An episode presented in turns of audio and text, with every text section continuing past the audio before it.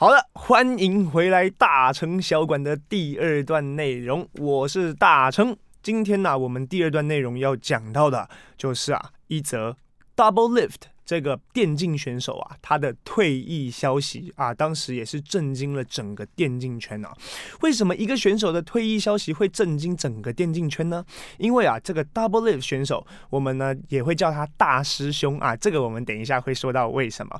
他啊。自从在二零一一年加入 CLG 战队以后啊。一路征战到去年的十一月二十六，不仅拿下八次的联赛冠军，以及啊参加世界大赛的次数啊也达到了八次，是同时也是唯一一位参加过二零一一年世界赛以及二零二零年世界赛的选手。因为他征战的时间非常的长，所以啊累积的粉丝量也很多。再加上啊他是我们华裔选手的这个 Doublelift，他啊有非常强烈。个人风格最著名的就是他的 trash talk，他的乐色话。他在很多的采访当中啊，都会很直接的表达对对手的这个鄙视吧，就这么说。在二零一三年的明星赛一次的采访中，他的一句话 “Everyone else is trash” 啊，这是他的原文，我不是故意要骂人的。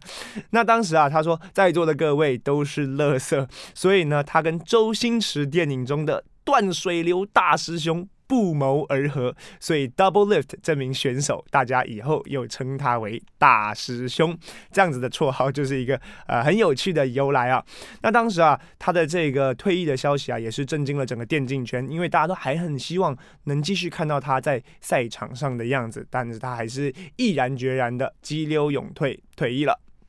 OK，那 Doublelift 呢？他呢？其实据我个人对他的了解啊，他在他的职业生涯当中也曾经退役，也不能说退役，休息过一年，还是半年，还是一年的时间啊，去做直播啊，去做一个一段时间的调整以及休息，去适应一下不一样的生活。那这也是我们今天要探讨的一个主题之一啊，就是说我们的职业选手啊，尤其是电竞的职业选手，他们呢，我们都是在二十五岁左右，大概就会要面临呃继续打或退役这样的一个选择，因为啊，你的随着年纪越大，你的眼手协调反应啊，就会开始跟不上那些年轻啊后，这是这些长江后浪推前浪的这些年轻人，所以就要开始选择退役。那退役以后的电竞选手可以做一些什么呢？我们呢，大致上分为几种类型。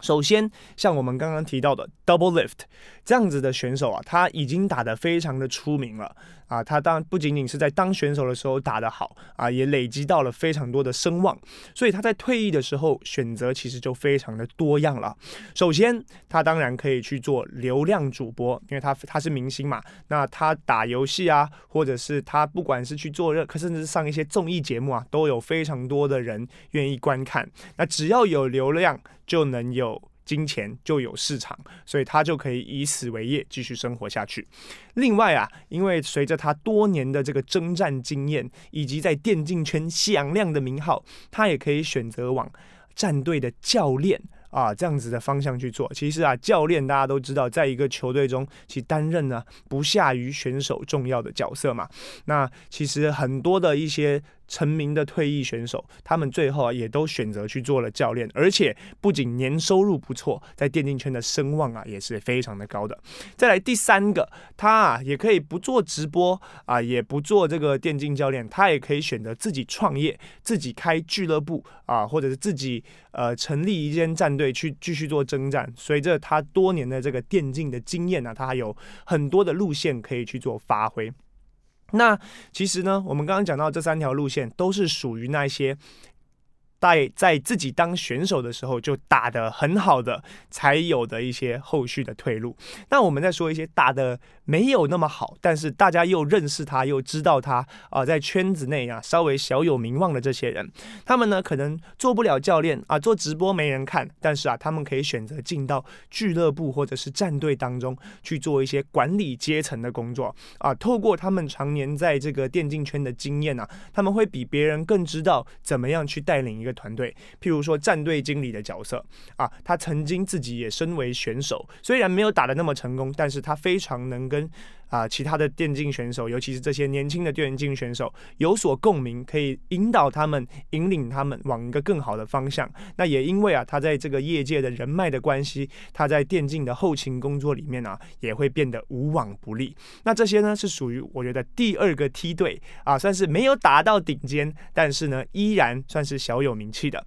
再来，我们讲到那些。最终完全没有打出名堂来的第三梯队，因为其实这个才是真正社会或者是说电竞圈的一个面貌啊。百分之九十，甚至可以说到百分之九十五，有电竞梦的这些电竞选手啊，最终都没有办法达到那个电竞圈的顶级殿堂啊，都在青训选手或者甚至还不到青训选手的时候就已经被刷掉了。那这样子，他们岂不是既没有累积到足够的经验，也没有累积到足够的人脉，甚至也没有创业的资本？我自己啊，当时在上海的时候，我带队就经常面临到这样子的情况，因为呃，我带的是这个青训，属于二队次级队伍，那我们就会不断的去做汰换新人的动作，那就也有被我退就是辞退的选手啊，他们后来当然。大家都还是好朋友啊，在商言商都是工作关系。他们会说：“哎、大成哥啊，我最近去考了什么什么考试啊，我要去当公务员了。”那时候我看到这消息的时候，我就很震惊啊，因为我觉得，哎、你在我这里当职业选手的时候，感觉态度不端正啊，训练都不好好训练。但是啊，这一次被战队辞退的经验。带给了他非常大的一个成长啊，让他觉得应该要好好面对自己的人生。后来他回家的一年的时间，他就努力的准备考试，哎，后来就考上了公务员。我觉得是一个非常不错的例子。像同样的状况在南韩也很常出现，呃，很多职业选手在二十五岁退役之后会选择。回大学继续读书，甚至啊，就是在这个南韩这边，他们的战队的方案里面会对一个选手做整体的规划，包括你退役以后，他们也会出钱让你去读书啊，这都是呃战队啊，或者是说整个社会希望电竞圈更好的一份力量。那。像你曾经的一个非常有名的选手叫做 Looper，他就是典型的例子啊。他退役了以后呢，又去大学继续的念书，也是非常感人的一段故事啊。那其实，在讲到就是电竞这个议题的时候，大家最常问的一个问题，也是我自己最常被问的一个问题，就是那如果我儿子打不出名啊，退役以后他要干嘛？